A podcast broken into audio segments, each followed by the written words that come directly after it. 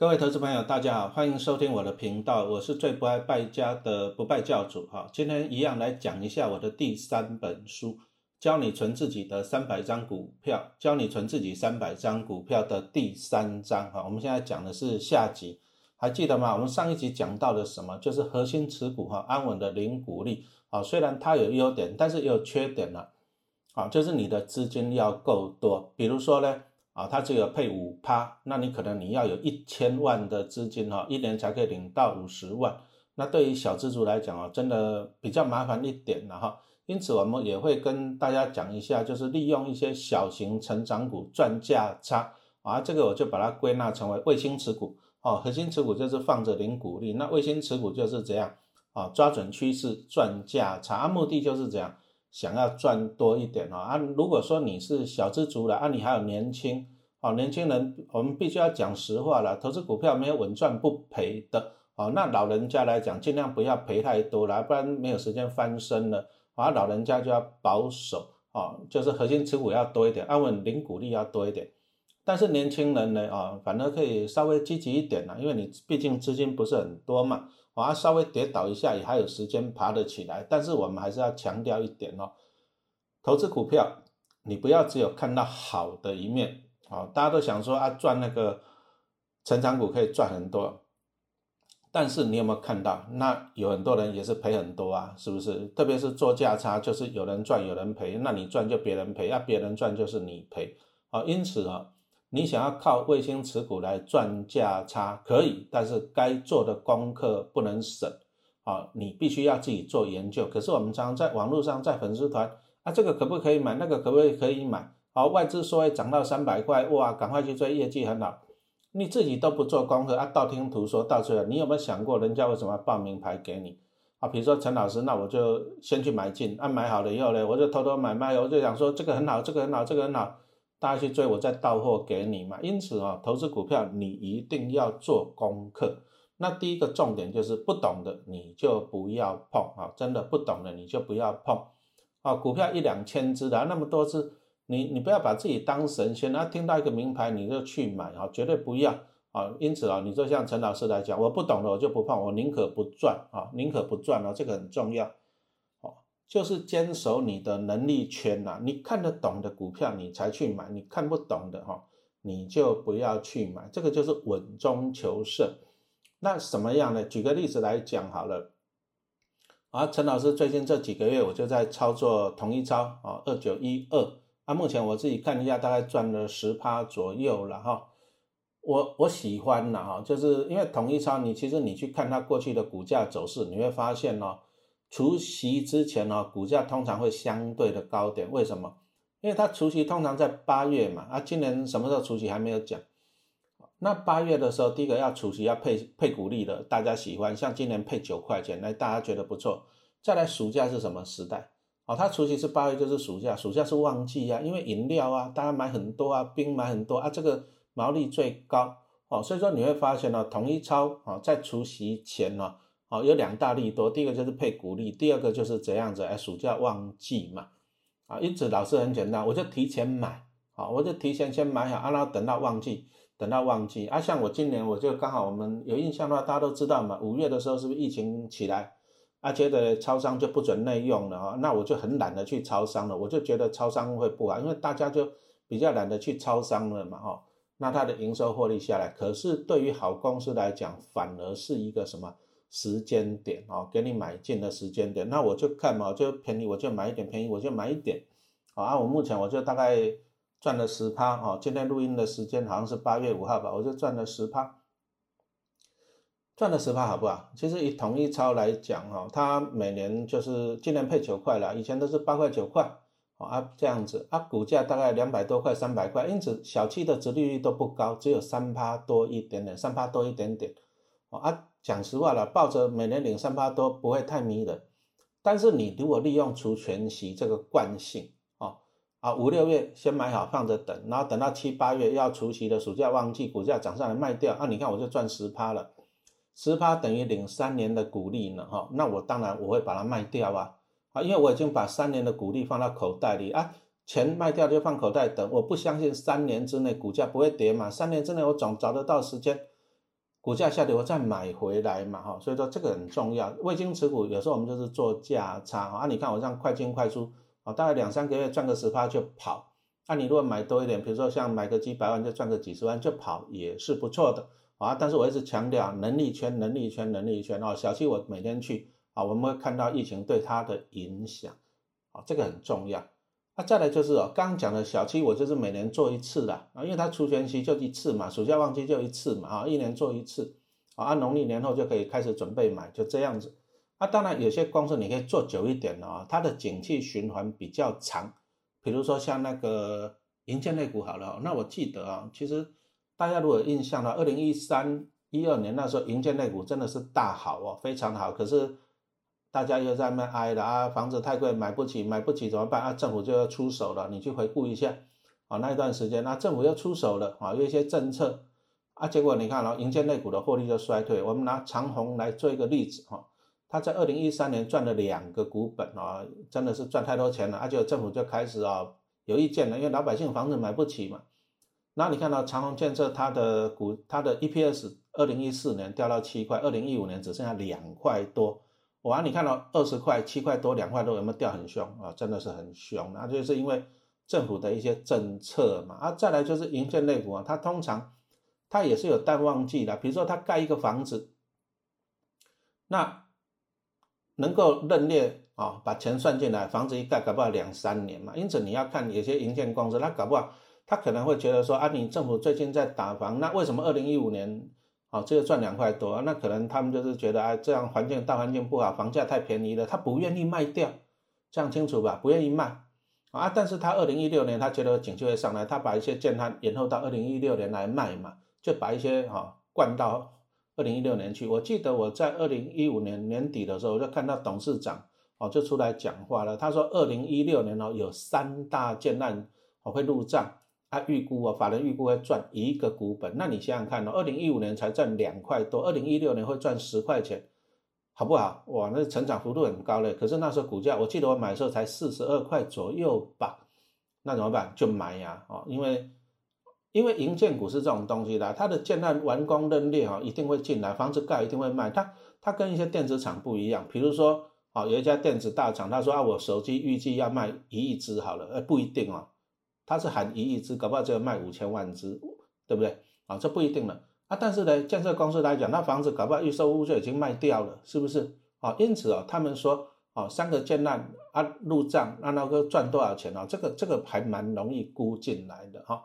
因此我就在二零一六年初，我那时候买大概四十出头嘛，哎也不错啊，买了就放着。因为后来你去看一下长虹建设哈，它二零一六年也真的赚一个股本，后来又持续都赚一个股本，而且。每年配六块钱跟到七块钱，今年配五块钱，那你看我成本四十几块，那这样配六七块划不划算啊？当然是不错嘛啊！那这个就是说好处就是说哈，卫星持股你买在便宜四十几块啊，它又涨到了八十几块了啊，股价就赚一倍了，而且还可以赚到了什么？赚到了股利嘛哈，这个就是卫星持股的好处。不过讲实话了，卫星持股我通常啊不会买太多了，不敢买太多，不敢买个几百张，我几百张的我都是放着存股票连股利。那这种小型股我就买个几十张、几张、几十张吧，啊，赚赚价差就要跑，哦，不敢买太多这样子，因为卫星持股你做价差，毕竟还是有一些风险啊。那当然，我们还是强调一件事情，就是说你要在你的能力圈啊，比如说小七大家都熟啊，那你就每天去看啊，疫情对它的影响怎样怎样啊，后面还有可能五倍券啊对它的帮助啊，这个你。你可以，你可以研究得到，那你这个小七毕竟还比较安稳的，可以买多一点。不过它也贵了哈。我还强调，我们在做价差投资股票的时候，我还一直很重视哦，老板的诚信啊。比如说张忠谋啊，这个大家都没话讲嘛，诚信嘛哈啊。但是哦哦，我刚讲说那个长虹建设老板喊说隔年要赚一个股本哦哦，那你老板喊话你都相信一半就好了。啊，我记得我在金融海啸那时候，我曾经买过一只股票，也是做光学镜头的，就不要讲它名字好了。啊，金融海啸的时候赔钱，好吧，大家都赔钱就认了。啊，结果金融海啸完了，老板就喊说，哦，转亏为盈，转亏为盈。他连续喊三年转亏为盈，结果连续赔三年。哦，这个老板我就这家公司的股票我就永不录用了。那老板讲话不是，对不对？连自己有没有赚钱赔钱都搞不清楚，还连喊三年，这个就不诚信哦，不诚信我就怎样。啊，我就永不录用啊，就这样子啊，避免后面的受伤。然后卫星持股的特点呢，我们刚刚讲到，你核心持股就是讲领个安稳的报酬，风险低啊，但是就是每年大概领个五六趴的股利啦。你说像兆丰金大概大概就五到六趴，零零五六也差不多这样子哈啊，风险低啊，但是这样报酬也低啊。卫星持股的好处就是这样，高报酬哎，高风险。就像我刚跟大家讲的，哎，我买小七大概两个月赚个十趴我就跑了啊。你如果说领领高股息的，你要两年啊才可以领到十趴嘛。对，按像长虹建设。那老师买的放到现在四十块买，现在八十块，又领啊，每年都领好几块的股利啊，这个是高报酬啊。但是呢，讲实话啦，有时候也会高风险哦。你看啊，最近那个航海王哦，上上下下有没有很恐怖啊？你买在便宜的就高报酬啊，但是你买在高点你就高风险哦。因此哦，卫星持股你要怎样？要自己做功课，拜托一下自己做功课，绝对不要道听途说。哦，绝对不要道听途说，也绝对不要发讯息问我说陈老师这只股票可不可以买？绝对不要来问我，而且绝对不要晚上的还在那边问我。礼拜六、礼拜天也不要，我都不会讲。因为投资股票是你自己的事情啊，你为什么自己不要做功课，然后一直来问别人？问别人，那你来问我，讲实话啦，你赚钱你也不会分我啊，你赔钱就一直怪我，对不对？哦，我都不会跟你讲，就这样子，你去问别人好了哈。那我们刚刚讲到了银建类股哈，讲到了长虹建设啊，这个银建类股其实哦也，你如果能够抓得到它一些建案的周期啦，其实也蛮蛮不错的。我们不敢讲好赚了，蛮不错的。因此，银建类股通常把它分为两种，一种就是大型的建商，你给他看，他每年的推案很稳定，就几百亿、几百亿哈，比如说华固啊、新复发、远雄、长虹啊这些。推案量都很稳定，你你想想，你如果是大老板，你会怎么想？你你会不会说今年今年营收就五十亿，明年五百亿？你会不会这么做？你当然不会这么做嘛，你一定会想说啊，今年两百亿，明年三百亿，给它稳定嘛，哈。大型券商就是有这个特点。那你再看看华固、新富发、远雄跟长虹，你看一下配息好不好？其实都还蛮好的，我必须讲实话，都还蛮好的啊。那像我自己，我买新富发、远雄跟长虹，啊，其实华固也不错哈，啊这些。他们的好处、优点就是他们推案很稳定，哈啊，配息也很稳定。那你就便宜的时候买一些放着领股利，是真的是不错了。还有一些小型建商啊，就是说它的推案量没有那稳定，因为小建商搞不好他就这几年就只有一个案子嘛，那那个案子搞不好就几十亿啊这样子。因此小建商他可能三年不开张啊，但是开张就可以吃三年。因此你反而你就看啊，小建商啊，他有一个案子啊，今年刚好没有营收进来，但是明年。啊，假设哦，他明年后年有些案子会进来，会赚很多钱，你反而你可以提前布局，啊，这个赚到的价差就很多啊。因此，建商你要给他这样概分两种，大型跟小型的。那再来，我们来讲一下一些避险的观念。啊，目前台湾大盘大概一万七、一万八了，说高不高，说便宜也不便宜的，有没有风险？你看一下，像五月那时候疫情一来的时候，啊，从一万七千多跌到一万五千多，也跌了二十啊，跌了十趴左右，也是有点有点伤了哈。因此，投资人哦，你可以利用一只股票来避险，什么意思呢？像我们就是 T 五十反利零零六三二 R 啊，T 五十反利零零六三二 R，那这个就是大盘下跌它就会上涨啊。但是我们先来讲一下警语哈，T 五十反利跟零零五零不一样啊，零零五零它是买进五十档的成分股，你万一跌了，你你套了没关系，你就抱着零股利啊。就像说在二零二零年三月零零五零从九十几块钱跌到了六十几块钱。你就抱着就好了，市值最大的五十只成分股不会倒闭嘛？那你看抱着抱着，今年就涨到一百四十块了，是不是？啊，因为零零五零它是圆形的 ETF，它有买进成分股哈，这个可以报。但是 T 五十反一零零六三二 R，只要看到 R 就是反向的，注意啊，这个不能报，因为它就是怎样买进期货啊，反向的，通常就是做避险啊。比如说好，假设哦，假设涨到一万八了啊，比如说陈老师有很多股票一万八了。我就居高思维，那我怎么办？可是我又舍不得把股票卖掉啊，搞不好会上两万啊，我舍不得啊，那怎么办？啊，那我就在一万八，我就买一些零零六三二啊，T 五十反一，那万一大盘跌下来，哎，那我的反一赚到钱了，就可以弥补我的损失嘛，这个叫做避险啊。但是我要强调，这个反向型 ETF 不要长期持有，不要长期持有，不要赌身家，不要赌身家，哈，你要做好。停利跟停损哈，绝对不要赌身家，绝对不要赌身家哈，赚到要跑，赔钱也要跑啊！你看一下，其实反一就是做方向了哈，但是看错方向蛮惨的，因为你看一下，它从二零一五年哦，那时候二十块钱，那你看现在呢？现在录音的时间只剩下五块五，你看二十块到五块五，为什么？因为大盘就一路上来啊，啊看错就很惨哦，看错就很惨了。这个反向型 ETF 再强调一次哦，它是买进期货，它不会配息，而且它每个月期货转仓这个成本很高。你长期持有，你的长期持有就是净值一一路往下掉就对了啦。你看它从二十块掉到五块的哦，所以说哈，这个反向型的 ETF。赚到要跑，赔钱也要跑，停利停损，不要赌身家，绝对不要赌身价。好，那我们来总结一下啦。这一章我们强调的就是这样：核心持股跟卫星持股。核心持股要的就是防守性，它就像一只会下金鸡蛋的金鸡母。哦，只要它获利稳定，持续下金鸡蛋，那你就把它抱着嘛。然后你领到它的金鸡蛋，你再去买嘛。哦，再去买就好了。比如说。陈老师以前就先存中现金啊，存到几百张以后，哦，那我拿中现金的股利，我再去存元大金可不可以？可以啊。那你有没有发现，我去存元大金的钱都是中现金给我的，我是零成本呢？那请问你，我输的几率高不高？当然是不高啊。啊，我中现金存几百张，那我元大金再存几百张，然后我再拿中现金跟元大金的钱，我再去买兆丰金买几百张，我是越买越多？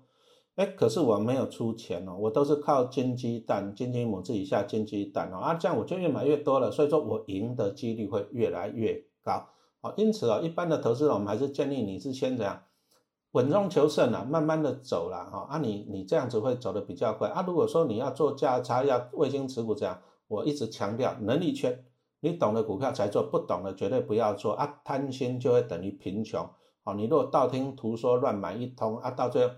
你看那个航海王，多少人违约交割受伤了？你真的要小心哦，真的要小心啊！因此，你如果说你你真的还是不不懂怎么买，那很简单，你就买那种安稳的核心持股就好了，高股息 ETF 啊，零零五六、零零八七八哦啊，再来就是怎样，关谷金矿嘛，兆丰啊这种的啊，第一根合库啊，你就长期去持有它，便宜多买一点哦，那你这样子张数多了，你就会有感觉了。好，我们这个课啊，这一单元就讲到这里，谢谢大家的收听。